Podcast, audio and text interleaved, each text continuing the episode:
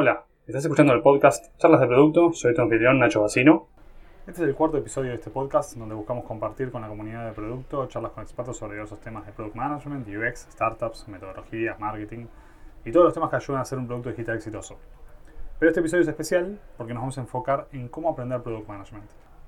Es un tema que personalmente me apasiona, no solo por lo que siento que me costó aprender personalmente, sino también porque hace varios años vengo de alguna forma enseñando la disciplina, sea con mis equipos o incluso formalmente con un curso que di hace tres años en la Universidad de Palermo y alguna ayuda que di en Digital House. Así que invité a Juan Serrano, director del programa de Digital Product Management en Digital House. Juan está iniciando su tercer camada de alumnos en este curso y en el último cuatrimestre tuvieron cuatro divisiones en paralelo, lo cual me sorprende muchísimo la cantidad de público que está teniendo de aprender Product Management. Y también estuvo en contacto con decenas de lo que llaman especialistas, que serían expertos en alguna parte de la disciplina que os ayudan a armar y dictar esas clases.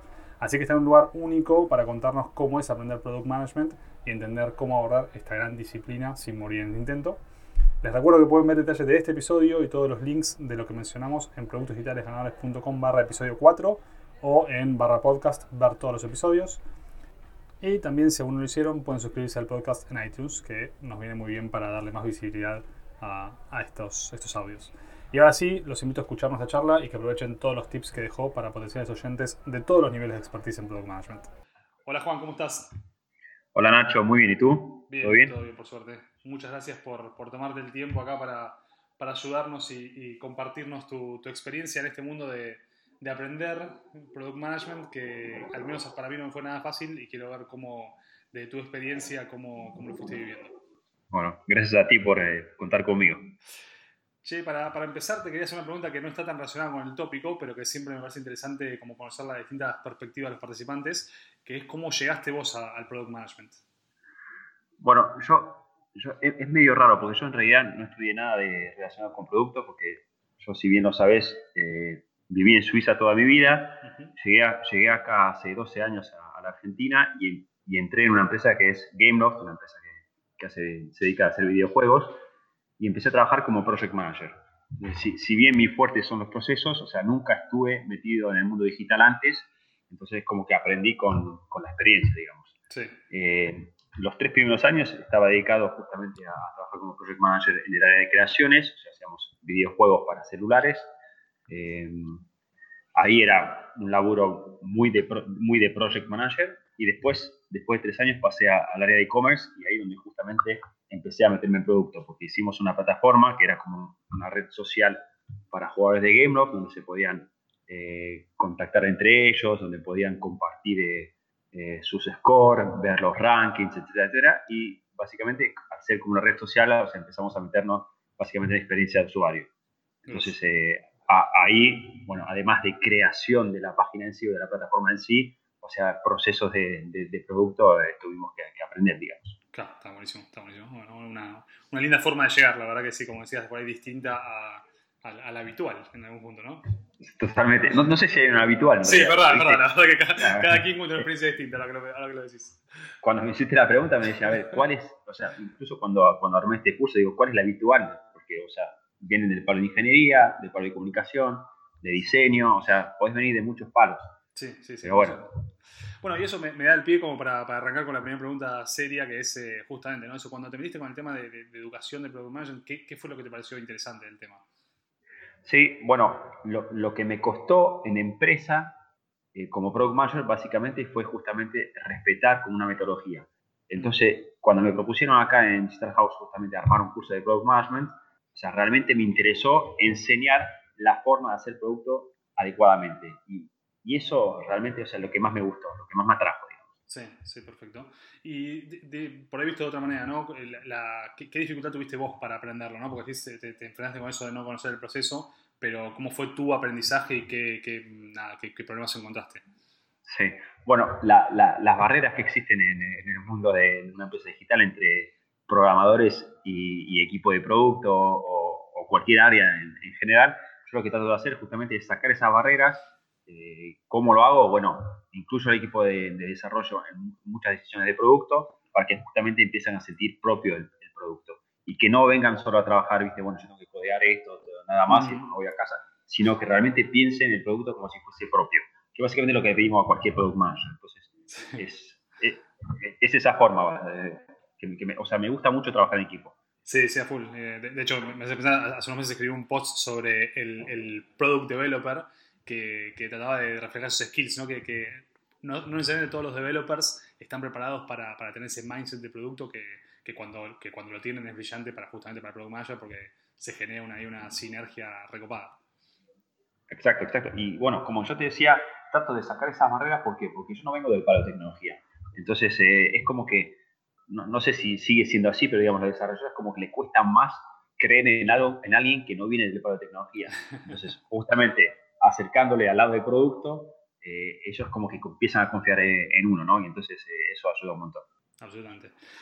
Volviendo un poco al, tema, digamos, de, enseñar, esto te lo pregunto por, inclusive fue un, desafío para mí, yo también tuve, tuve que diseñar un programa de Product Management para, para la Universidad de Palermo, eh, ¿qué, desafío te topaste cuando tuviste que pensar en, ese programa para enseñar Digital Product Management? Bueno, lo, primero que cuando entré acá en Digital House, me dieron un programa que ya estaba armado, que estaba basado justamente en el libro de, de Inspired de Marty Kagan, con justamente cinco unidades. Y bueno, yo leí las unidades y estaba bueno, básicamente estaba muy bueno, digamos, pero le faltaba como un hilo conductor. Entonces lo que hice es reunirme con conocidos del mercado y creo que el primero que, que contacté fuiste, fuiste, tú, así que me acuerdo todavía cuando estábamos reunidos con Gabriel Lopatín, tú, y yo básicamente en una sala hablando del, programa de Product Management y después o sea, eh, empecé a contactar gente que conocía, gente también desarrolladores, que trabajaron conmigo en OLX, en, en Avantrip, eh, gente que me, que me, ¿cómo se dice? que me, mm, ah, me olvidé la palabra, que me recomendaron, de Mercado Libre, de Despegar, de otras empresas. Y, bueno, armamos un, un equipo de, de, 10, 15 personas que trabajan en, el mundo digital. Y bueno, les presenté el, primer programa, hicimos una primera iteración, después hicimos, me parece que en total tres iteraciones, hasta, hasta definir justamente un primer programa, digamos una primera cursada de, si bien recuerdo, seis unidades. Perfecto. Y luego de haber hecho estas, estas primeras cursadas, ¿qué, crees que hubieses hecho distinto? Bueno, ¿qué, cambiaría? uno de los errores que hice es que básicamente, como éramos un equipo de 10, 15 especialistas armando el programa, o sea, si alguien faltaba tal fecha, trataba de acomodar el programa para que justamente pueda estar. Entonces, imagínate el, especialista de marketing digital que no podía estar en el mes de mayo cambié el módulo de marketing digital y lo puse al inicio. Y eso tuvo un impacto no negativo, o sea, sí un poquito negativo porque justamente empezamos con definir una estrategia de, de marketing digital en un producto que todavía no, en un proyecto que todavía no sabían eh, cuál eran los alumnos. Entonces, eso fue complicado. Entonces, lo que hicimos para la segunda cursada justamente es mejorar eso, meterle un hilo conductor que no se podía tocar tanto, digamos, salvo dentro de cada unidad, y eso ayudó un montón. Buenísimo, buenísimo. Em, me quedé por ahí con lo que hablamos eh, antes con este primer programa eh, basado en Marty Kagan.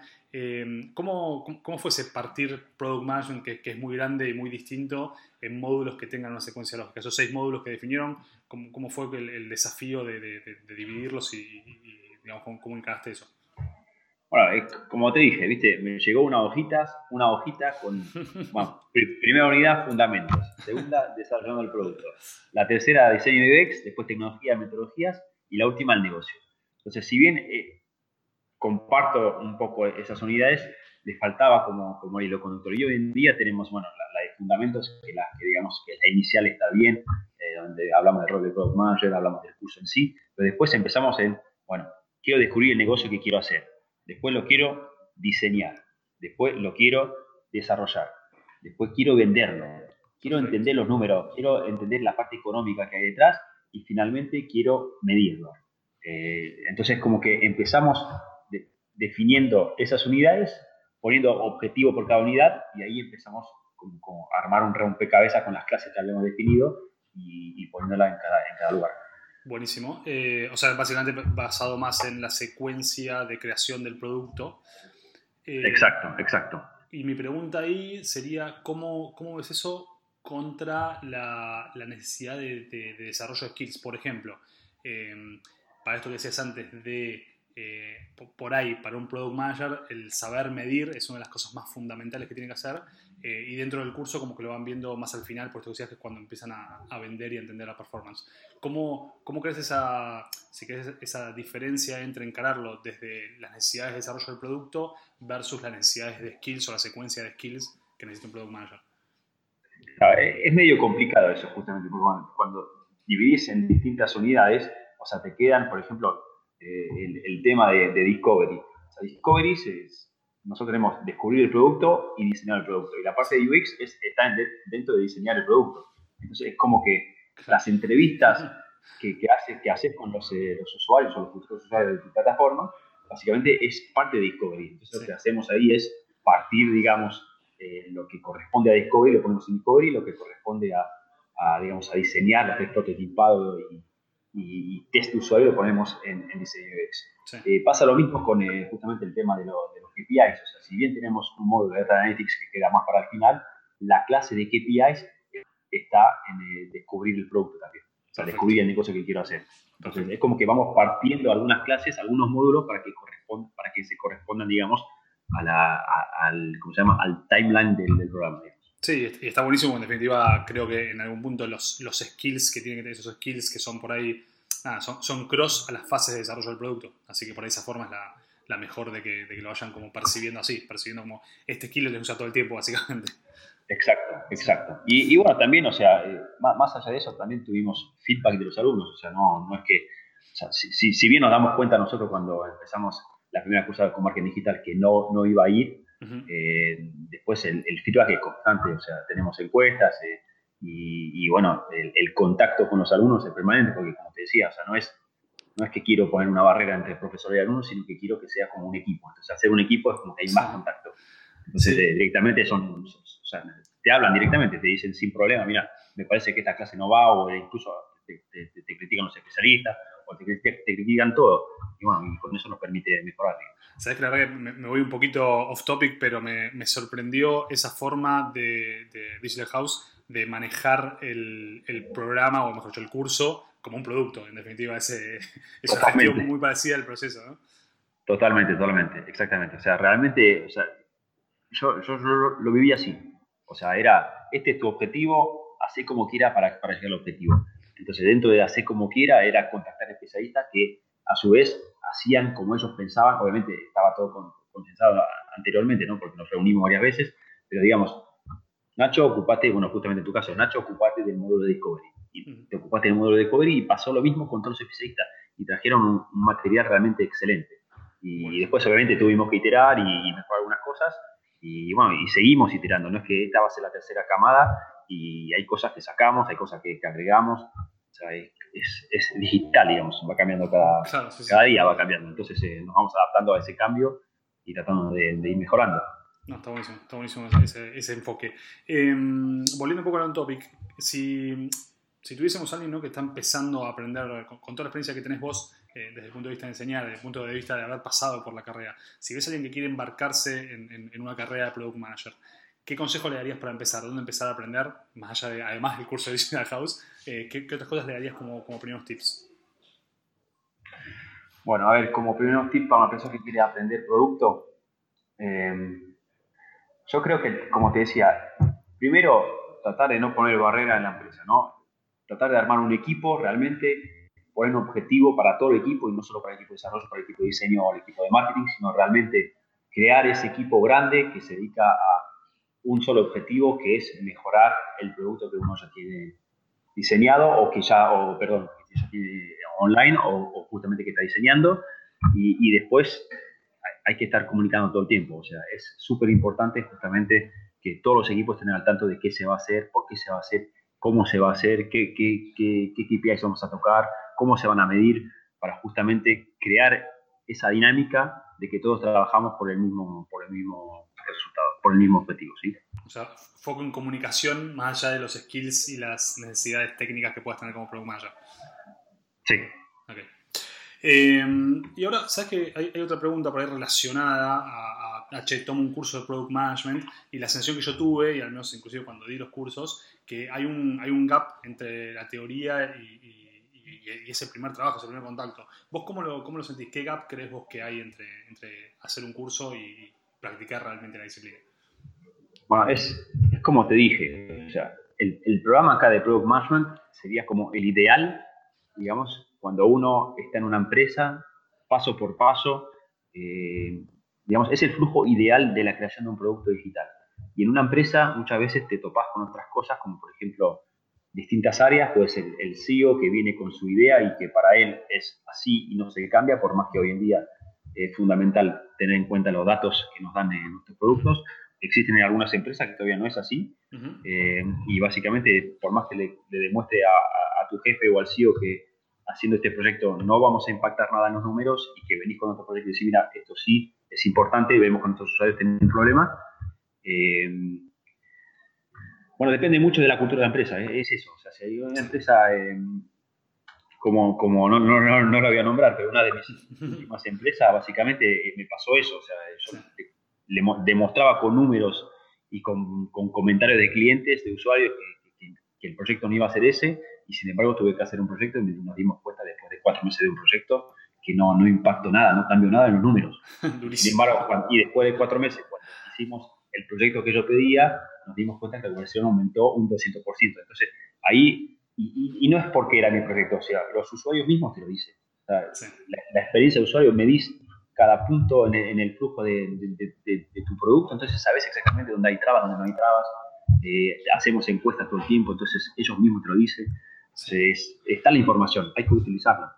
Sí, ahí de vuelta, ¿no? Por, un poco decías antes, la, hablabas de la comunicación y acá es esos, eh, la comunicación con stakeholders que, que es complicada. También, inclusive con un equipo de tecnología también te puede pasar. Digo, vos tenés ese caso puntual, pero hay otros casos en los cuales por ahí la, la diferencia entre esta área de producto y área de tecnología puede llegar a generar estos quilombos o... Exacto, exacto. Y, y otro que, por ahí me parece que dejaste entrever en la respuesta es que vos dijiste, este es el flujo perfecto de creación de un producto cuando lo ves en la teoría y en la práctica lo que te pasa es que primero estás trabajando con muchos productos, o mejor dicho, suelen ser muchos features a la vez, y cada uno en distintos estados, y que van y vuelven en el tiempo, y, es muy jodido esa, esa la, complejidad de manejar esas, esas cosas en distinto estado todo el tiempo. Exacto, lo ideal en ese caso sería tener un equipo por feature, pero bueno, eso no, existe, me parece que necesitas demasiado presupuesto para, para, tener ese tipo de equipo, pero digamos, eh, sí, es, siempre hay que manejarse con el tema de, las prioridades, ¿no? Saber qué, qué, es lo que va a tener más impacto con, con menos, eh, digamos, menos tiempo invertido. O sea, eh, eso es fundamental. Siguiendo con esta, este, este, track de gente que quiere meterse en, en, primeros trabajos de Product Manager, ¿tuviste charlas con, con, alumnos que no hayan sido Product Manager, que querían empezar a hacerlo y cuando se quisieron meter en el mercado laboral tuvieron alguna experiencia o dificultad que pueda servir compartir a otros que estén en esa situación? Mira, tuve un par de alumnos que trabajaban en una empresa y justamente empezaron a, desarrollar el, área digital y pudieron pasar como product management, como product manager. Digamos, son pocos, pero, o sea, pudieron pasar. Y después, la dificultad de los que no trabajan en una empresa y que buscan otra posición afuera que siempre le piden experiencia. Entonces, cuando, por, más que nombres el curso de Digital House, que Digital House empieza a ser fuerte el mercado, o sea, muchas veces por ahí no sirve. Sí sirve el, cuando uno desarrolla un producto por su, por su medio, digamos que, tiene una idea, una solución en cabeza, eh, sirve el curso, bueno, estoy hablando del curso y no, no justamente de, los alumnos en la dificultad de encontrar un trabajo, pero digamos, eh, les sirve para justamente entender dónde enfocarse y, no perder tiempo ni, ni, plata justamente cuando desarrolla un producto. Pero volviendo a la pregunta que decías, o sea, hay dos o tres casos del primer semestre del año pasado que, pasaron justamente a, a, un departamento de producto y que están desarrollándose como product manager. Perfecto, perfecto. Sí, eh, creo que ese, el poder switchar dentro de una empresa es más fácil que tratar de ir de no product manager a product manager en otra empresa porque, sobre todo porque eh, la, la, percepción de cualidades que tiene que tener eh, es mucho más fácil ya está trabajando adentro. Así que Exacto. es un buen consejo. Exacto, y muchas empresas, viste, también te piden como un background y cuando salís de un curso de cuatro meses y medio, o sea, no es suficiente como para poder, no sé, empezar a trabajar como Product Manager Senior o Semi-Senior. Entras como un PO Junior. Sí, sí. Eh, depende de la talla de cada compañía para justamente, eh, cuando sea una compañía que era un Junior, perfectamente puede empezar con, con un alumno acá de Digital House. Y es parte de lo que hablábamos, ¿no? Mucho de, esta disciplina se aprende eh, haciendo, digamos, más allá de que se los fundamentos teóricos. Ahora, yendo por ahí un poco, y esto no sé si, si es tan así, pero por ahí el, el Digital House enseña ¿no? desde, desde, el nivel inicial, ¿no? como, como el entry level a Product Management. Em, ¿Qué diferencia es que hay entre aprender lo entry level y, lo más avanzado? ¿no? Entender por ahí, no sé, Discovery, por ejemplo, en un nivel más profundo, o cómo, cómo se utiliza ese gap entre, entre el junior y, y el aprendizaje hacia ser más senior.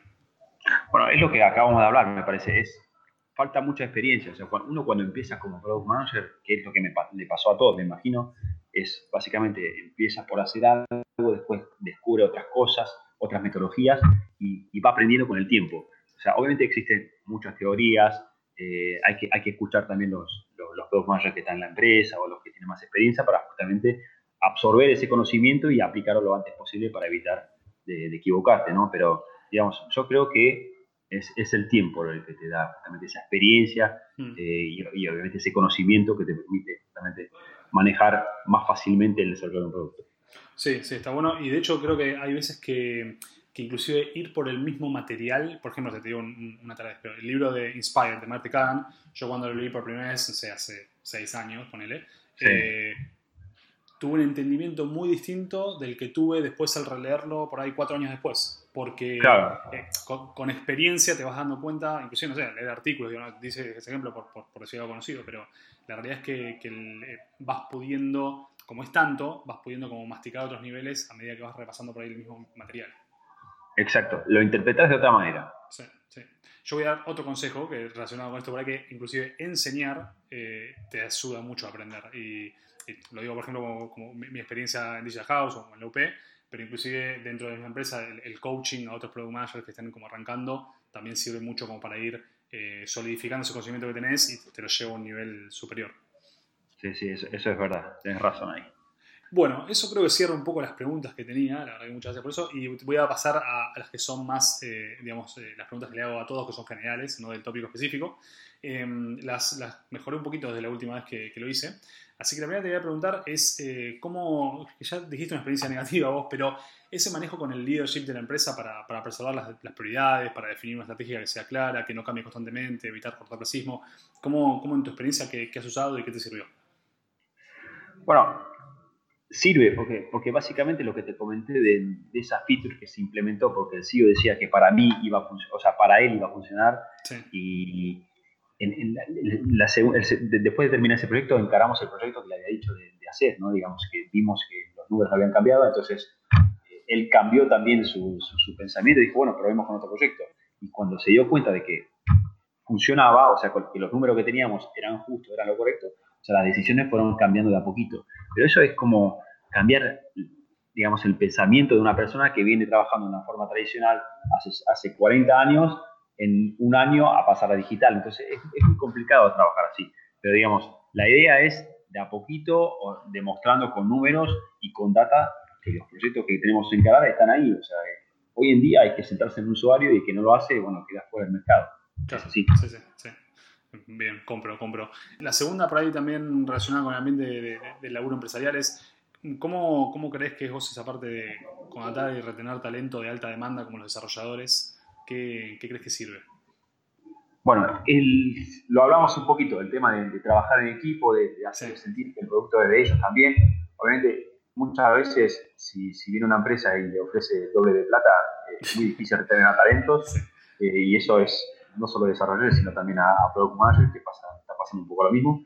Pero digamos, eh, yo creo que si los involucras en decisiones de producto, es hacer sentir que justamente no hay un equipo de producto, no hay un equipo de desarrollo, sino que es un equipo que está orientado a un objetivo único, eh, eso puede ayudar a que se queden porque justamente sientan que participan y no solo a programar eh, lo, que lo que acabamos de definir en la user story, sino que participan en el producto completo.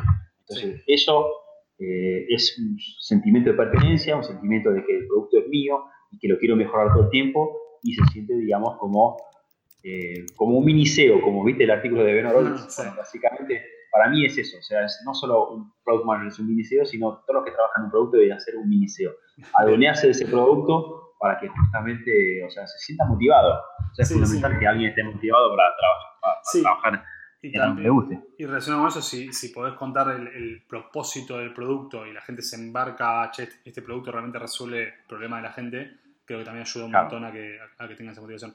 Respecto a lo que es más eh, por ahí beneficios, eh, el que más me, me, interesa es el tema del, del, home office para, para, ver cómo el laburo remoto versus no laburo remoto. ¿Cómo, cómo lo implementaste eso? ¿Te sirvió o no te sirvió? Mira, home office para trabajar en equipo es medio difícil.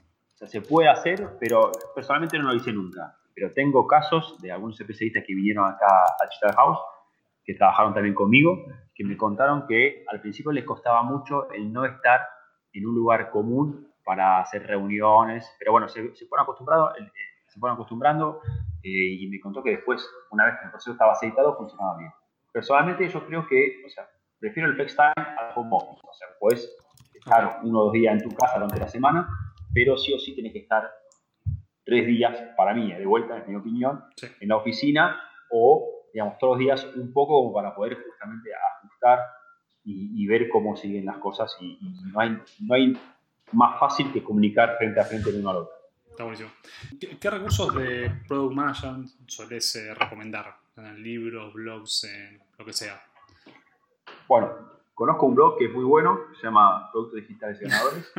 eh, no, en serio, además de, que, lo hiciste, que lo hiciste tú, me gusta mucho porque justamente hay muchos artículos que, que, o sea, yo busco en la web artículos, por ejemplo, y me lleva a esa página. Y cuando los leo, realmente es lo que necesitaba.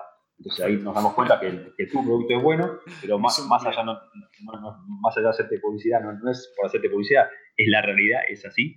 Eh, también están algunas webs como justamente la de Mind the Product, que también, bueno, formas parte de, de, de Product, pero realmente hace un par de años cuando yo trabajaba en OLX, eh, quería ir a una, una Product Tank y todavía no estaba, no estaba digamos, eh, conocido tanto y ahí es como que, bueno, no, no, se pudo hacer, pero la verdad que me hubiese encantado ir a Product Tank, entonces ellos tienen una página que se llama Mind the Product también, que es excelente, contas un montón de artículos, después está la de Silicon Valley Product Group, de uh justamente, que también es, muy, es buenísima, y después eh, hay muchos libros, digamos. O sea, eh, hay libros como Lean Analytics, Lean Startup, eh, Sprint, Rework, Inspired de Marty Kahn, Zero to One de Peter Neal. Y, bueno, y después también justamente en tu blog tenés una lista enorme de libros, libros de Product Management, apareces ahí también los primeros. Entonces, sí, hay, hay muchos libros, muchos artículos, pero dentro de, de, estos que te acabo de nombrar me parece que encontrás suficientemente, suficiente digamos, eh, material para poder eh, arrancar. Eh, y para cerrar con un tema que ya hablamos un poquito, ¿qué skill dirías que es, que es el clave o los claves para, para un product manager? Bueno, el, el, hecho de ser un mini SEO significa ser apasionado, ¿no? no mm. solo apasionado, pero digamos, te, tiene que gustar, o sea, te tiene que gustar lo que estás haciendo, eh, tienes que estar organizado, tenés que saber liderar un equipo, justamente para, para hacerle sentir que es un equipo, o sea, liderar un equipo no es solo, bueno, somos un equipo y cada uno trabaja en lo suyo, sino hacer, hacerle sentir que hay una dinámica, que hay que motivarlos todo el tiempo, obviamente tener sentido común, o sea, no puedes desarrollar un producto que te dice, bueno, toma este proyecto que dura tres años y hacémelo en un año, o sea, hay que tener sentido común. Y, de, y, de, vuelta, el tema de comunicar es, importante, poder comunicar de manera clara y, y, decir dónde estamos, qué vamos a hacer y qué impacto va a tener, es fundamental y el hecho de decir que no. O sea, decir que no me parece que es, lo más difícil, porque cuando uno empieza como product manager, viene tu jefe y dice hay que hacer esto y no debes decir que no. Pero es, no es solo decir que no, es decir no y por qué no. Porque si no decís el por qué, eh, nadie te va a creer. sí, ni siquiera, no sé, dos minutos dura. Entonces, decir el por qué es, es fundamental. Perfecto, perfecto. Bueno, me encantó. Te, te abro espacio a vos para algo que quieras eh, decir o algo que quieras pedir a la gente que esté escuchando esto, alguna palabra final. Perfecto, perfecto. Bueno, como le dije ya varias veces en la entrevista, eh, para mí trabajar en producto, bueno, me gusta mucho porque hay una parte creativa, pero también más allá de crear, o sea, hay que pensar en no, en no pensar que esto es para mí, va a funcionar. El para mí no, va, no va más. O sea, hay, hay clientes, hay usuarios que te dan data, hay metodologías para encontrar justamente cuáles son las funcionalidades que van a funcionar y cuáles no. Eh, después hay que tratar de justamente trabajar en equipo, de, no hacer, de no hacer, yo soy el product manager y yo me encargo de, desarrollar el producto y tengo el equipo de desarrollo que lo va a hacer y, el equipo de diseño que lo diseña, pero no los quiero meter en, digamos, en, la primera parte del, diseño del producto. O sea, hay que involucrar a, a, todos que trabajan en equipo de producto, en el, producto para justamente armar un buen equipo. Eh, para mí es, es fundamental. Y, y, de, vuelta, comunicar dónde estamos, qué vamos a hacer, qué objetivo nos pusimos y cómo lo vamos a medir, también es importante. Absolutamente, absolutamente. Bueno, Juan, muchas gracias por tu tiempo y por haber compartido estas experiencias, estos consejos. Eh, y nada, aprecio mucho que hayas podido, podido tomarte este espacio. Bueno, muchas gracias a, ti, Nacho, y esperemos vernos pronto. Dale, te mando un abrazo. Bueno, un abrazo, chao. Bueno, espero que os haya gustado mi conversación con Juan Serrano. Recuerden que pueden ver el detalle de este episodio y todos los links de lo que mencionamos en productosdigitalesganadores.com barra episodio 4 o en barra podcast ver todos los episodios. Y me encantaría que estén suscritos en iTunes, así se enteran de los nuevos episodios y me ayudan a que este material les llegue a otros.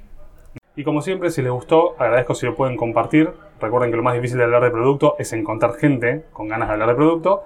Así que si tienen compañeros, colegas, eh, está buenísimo que le puedan compartir este material si les parece útil.